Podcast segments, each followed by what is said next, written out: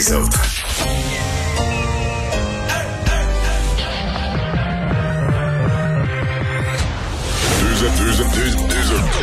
Deux animateurs cohérents, deux visions différentes. Une seule émission, pas comme les autres. Mario Dumont et Vincent Dessureau. Cube, Cube Radio. Bonjour tout le monde, bienvenue à l'émission. On est euh, mercredi, milieu de la semaine de relâche. Euh, bonjour Vincent. Salut Mario. Et donc euh, une émission aujourd'hui, on en a eu quelques-unes comme ça dans les dernières semaines, une émission où on va céder la place à 17h au premier ministre. Oui, et au moins ça devrait être pour de, des bonnes nouvelles, en tout cas pour une partie des Québécois, puisqu'il y aura des zones rouges qui deviendraient orange, à l'exception en fait du Grand Montréal. C'est ce qu'on comprend. Partout on passerait à peu près au orange, qui veut dire gym, restaurant, les spas, entre qui pourraient euh, rouvrir donc à partir du 8 mars. Évidemment, euh, ça va faire plaisir. Beaucoup de régions qui le réclamaient depuis un certain temps. On avait les chiffres pour. On sait qu'on s'inquiétait beaucoup euh, des, des variants. Il faudra voir dans le point de presse qu'est-ce qu'on va nous dire. Est-ce qu'on va dire ben on passe zone orange, mais avec un astérix en disant que ça peut très bien changer. En même temps, la directrice de la santé publique de Montréal, c'est peut-être à cause de la conférence de presse de 17 heures, elle, a senti le besoin de faire le point elle, en début d'après-midi. Oui, je vous donnerai tous les détails tantôt, mais on est inquiet, particulièrement en milieu scolaire, plusieurs éclosions, alors qu'ils seront surveillés, transmission domiciliaire aussi assez élevée, quoi qu'elle a parlé d'une situation quand même stable en ce moment, mais euh, ça va taper du pied à Montréal hein, quand on voit que tout le monde est orange, sauf ici. Et on va tout de suite en parler avec euh, Paul Larocque et l'équipe de 100% Nouvelles. 15h30, c'est le moment de joindre Mario Dumont en direct dans son studio de Cube Radio.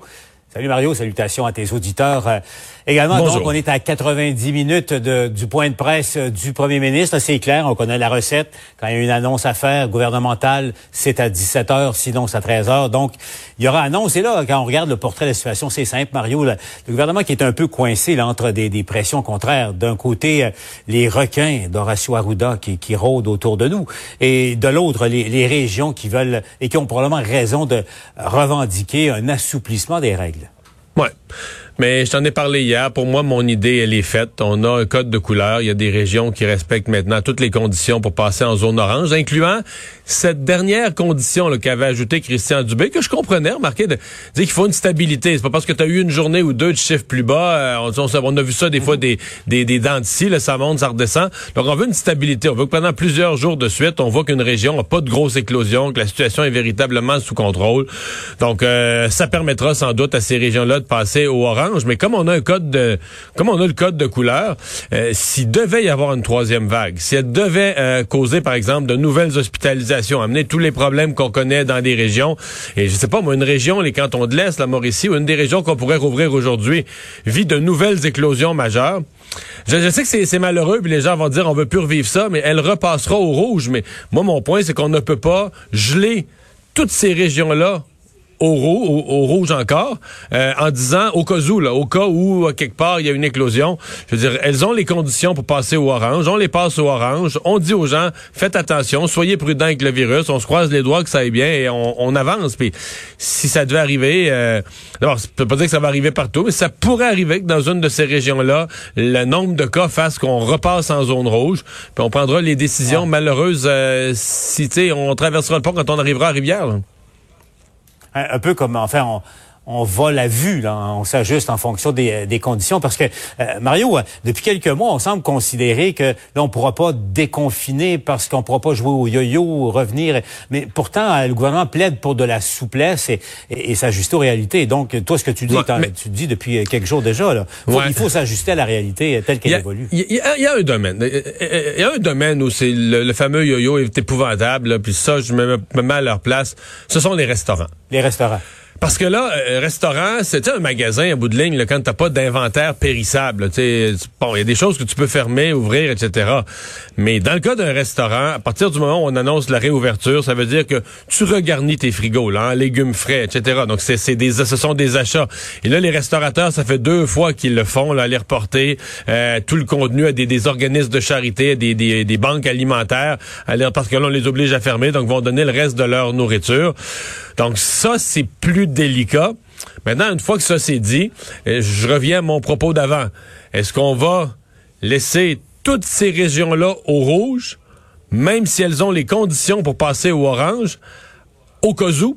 Moi, je dis non. Je dis on avance, puis si quelque chose de malheureux arrive, une éclosion majeure ou des éclosions majeures dans une des régions, on, avisera, euh, on avisera rendu là. Une des questions, euh, Paul, aussi qui pourrait se poser euh, aujourd'hui, c'est est-ce que le gouvernement recrée les zones jaunes?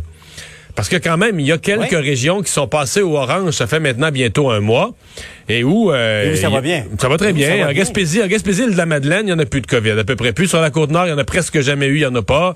Euh, donc, est-ce qu'il y a des régions comme ça où on pourrait dire, ben, on lève une autre couche de restrictions parce que parce que ça va bien, parce qu'il n'y a plus de raison même d'être de, de, maintenir les, les euh, restrictions de jaune orange?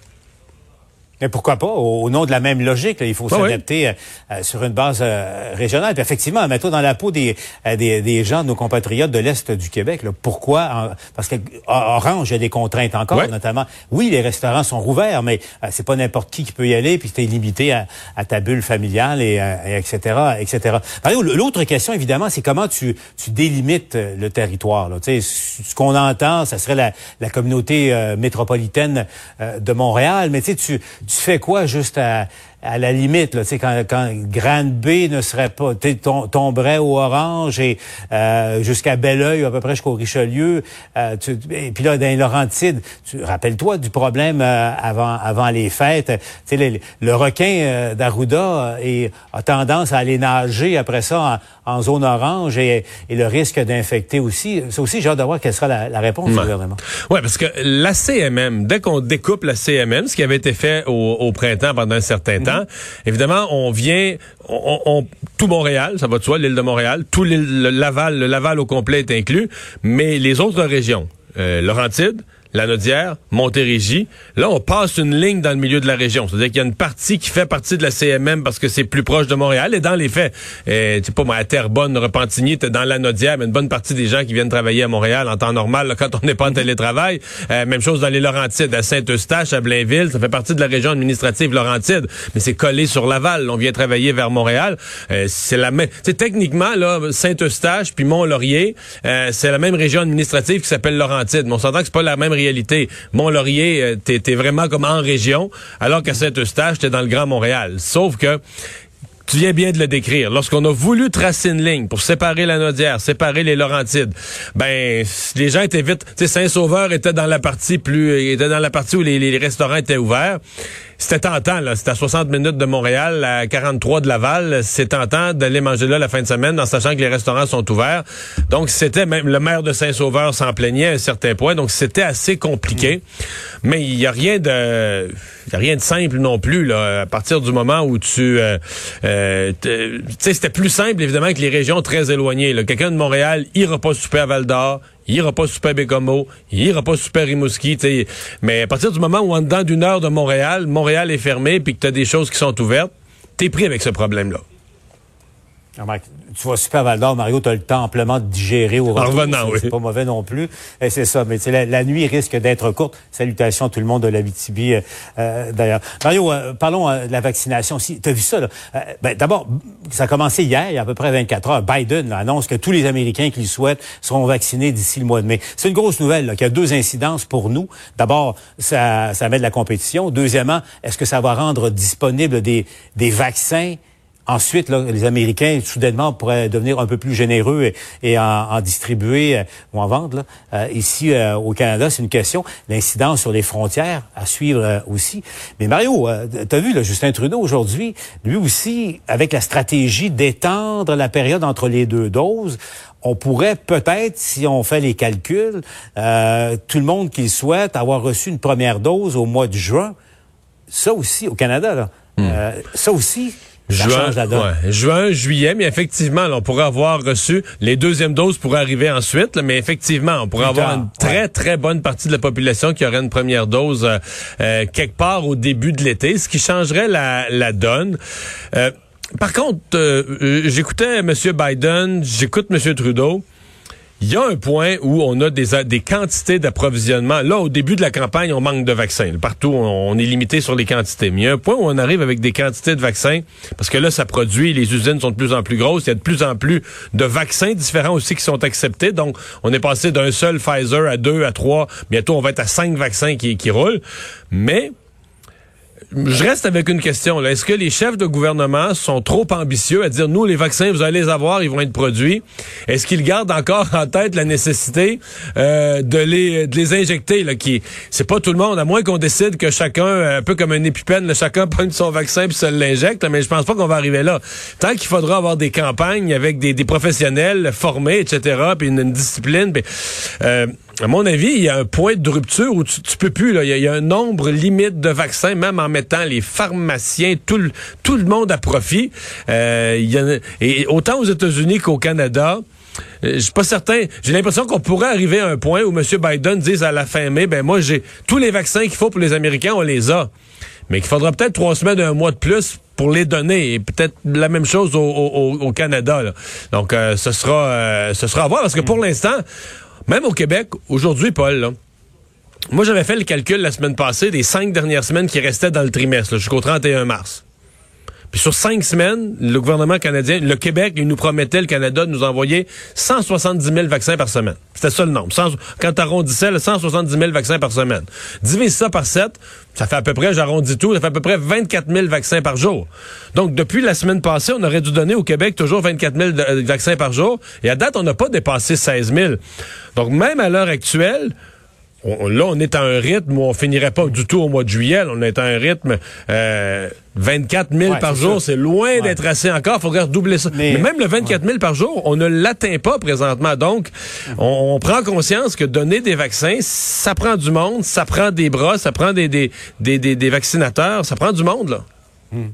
C'est ça, hein, des, des, bras pour le recevoir puis des bras pour le pour donner. Pour le donner, euh, oui, oui, oui. Mais, mais oublie pas, hein, Mario, là, en ce moment, ça vaccine très, très peu en région. C'est essentiellement euh, concentré à Montréal. En tout cas, écoute, rendu là, ça sera un beau problème parce qu'en ce moment, il n'y en a pas suffisamment de vaccins pour euh, accéder à ça. Mais en tout cas, il y, a, y a de l'optimisme dans l'air. C'est ce, ce qu'on retient. Mario, avant de te laisser, je lisais ta chronique ce matin, puis tu as vu, Justin Trudeau, tu as répondu aujourd'hui. Je pense que c'était une réponse à, toi personnellement.